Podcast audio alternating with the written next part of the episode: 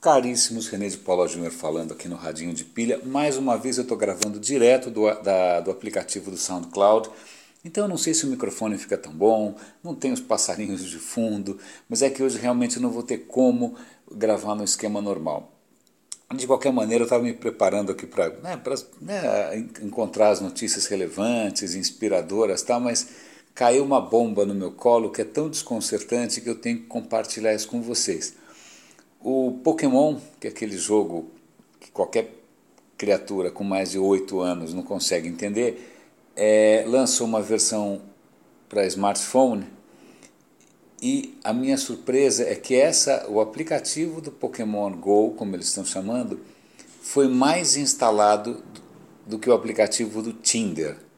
O que significa que depois de milhares de anos de civilização ocidental, Pokémon truca sexo. É, é assim, eu estou realmente desconcertado. É, é, e a coisa não para aí, porque na verdade é um aplicativo de realidade aumentada. Significa o seguinte: você usa ele no seu celular, ele usa a câmera do seu celular, e aí, aí você olha né, para o mundo que te cerca. Né? Finalmente as pessoas vão olhar para o mundo que o cerca, mas não procurando nem sexo, nem nada interessante, mas é, procurando criaturas Pokémon.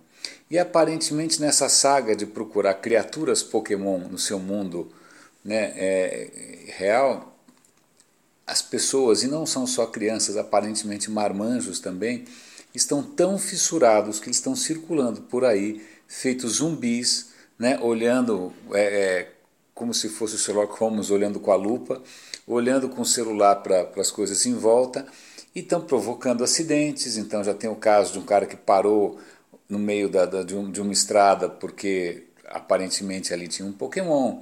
Tem o caso de uma pessoa também nos Estados Unidos que, que foi atrás de um Pokémon, chegou num rio e tinha um, alguém morto. E já tem o caso também dos, de bandidos que, sabendo onde estão esses Pokémons virtuais, ficam esperando aparecer algum trouxa, né, zumbi, olhando para o celular para bater a carteira do cara. Então vejam que desdobramentos completamente imprevistos. Eu não sei se isso estava no radar ou na, na, imaginação de quem criou essa, esse sucesso mobile. É, isso me desconcerta cada vez mais, porque tem tanta coisa bacana que não faz sucesso nenhum e que não vai dar certo, que vai pifar, e enquanto isso essas maluquices bombam e ficam fazendo com que as pessoas. Aí tem, tem até a história de um cara que acho que caiu num buraco, se quebrou todo, e assim vai. É um, Bom, então eu vou dar link aqui. Acho que tem duas reportagens. Tem uma na própria BBC né, e uma outra. Onde que é esse daqui? Bom, são duas notícias aqui do, do, do Pokémon. Eu vou colocar o link aqui para vocês darem uma olhada. Uma outra notícia interessante que acho que vale a pena comentar, que saiu no New York Times, que é o seguinte: é, vamos imaginar que você esteja com um problema qualquer de saúde. A primeira coisa que você vai fazer é entrar na internet e pesquisar a respeito. Certo? Certo. Aparentemente, essa não é uma boa ideia. O que essa reportagem do New York Times mostra é que nos Estados Unidos, que até imaginei que isso já tivesse bem resolvido, é isso não é tão bom assim. É, eles pegaram, fizeram um teste, é, procurando por sintomas e por doenças relativamente comuns, né, e avaliaram o que as pessoas encontram, ou a que conclusões que elas chegam, avaliaram isso com profissionais, com médicos, etc, etc, etc. O resultado não é bom.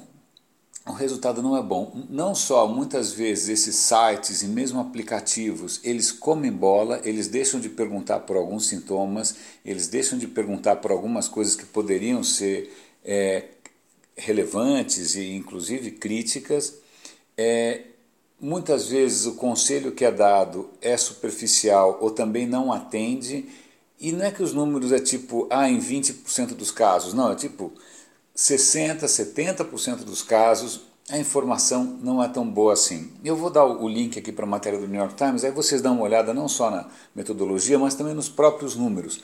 De qualquer maneira, eu acho que é importante para a gente não se achar tão esperto assim. Né? Você acha que você chega no médico sabendo tudo, na verdade ainda tem, né, não é, tem um risco gigante nessa história. Por coincidência, hoje de manhã eu estava com uma dor nas costas chata e fui procurar, falei, deixa eu ver se o que, que eu acho na internet a respeito. O que acontece? No Brasil, como medicamentos não podem se anunciar, né, você tem toda uma legislação maluca em cima de medicina e remédios, etc. e tal, eu caí em sites com receitas caseiras e naturebas para aquilo que é poderia ser um problema bastante grave.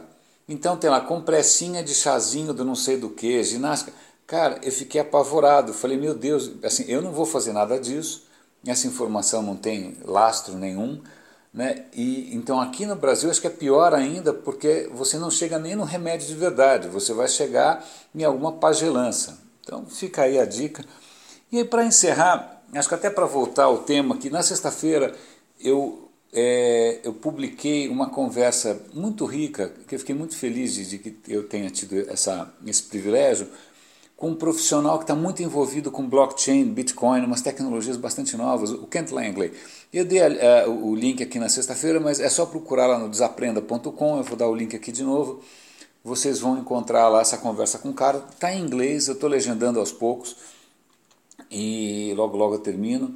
Mas o que acontece? Tem uma matéria bem bacana hoje na Fortune sobre como que Wall Street, ou seja, o mercado financeiro americano, está é, tá interessado, o que, que eles estão fazendo com blockchain. Block, é legal porque eles explicam como é que blockchain funciona, para que, que eles estão usando, por que, que eles estão interessados. Então, aquilo que poderia parecer que ia revolucionar ou virar de ponta cabeça o mundo financeiro, vai ser usado, obviamente, como mais uma ferramenta para que o mercado financeiro funcione melhor e dê mais lucro. Né? Que dúvidas, alguém achou que os caras iam comer bola. Claro que não. Meus caros, é, eu acho que é isso. Faltou falar alguma coisinha? Bom, talvez se faltou, amanhã eu, eu, eu, eu, comento com vocês. Eu prometo que amanhã eu gravo com os passarinhos de mentira. Por enquanto a gente vai gravando aqui na app mesmo. Um grandíssimo abraço, René de Paula Júnior falando, aqui no Radinho de Pilha.